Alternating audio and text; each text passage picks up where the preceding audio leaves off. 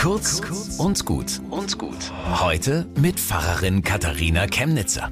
Heute, vor 41 Jahren, sitzt Nicole mit ihrer weißen Gitarre auf der riesigen Bühne des ESC und singt ein bisschen Frieden, ein bisschen Träumen und dass die Menschen nicht so oft weinen.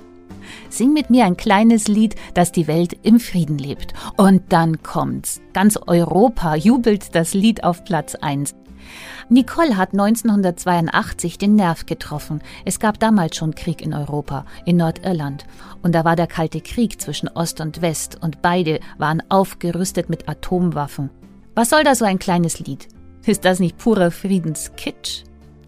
Also ich finde die Verachtung für die kleinen Leute mit ihren kleinen Wünschen gemein. Erstens sind es doch gerade die Kleinen, die unter Krieg am meisten zu leiden haben, und gemeinsam sind sie schon auch eine Macht.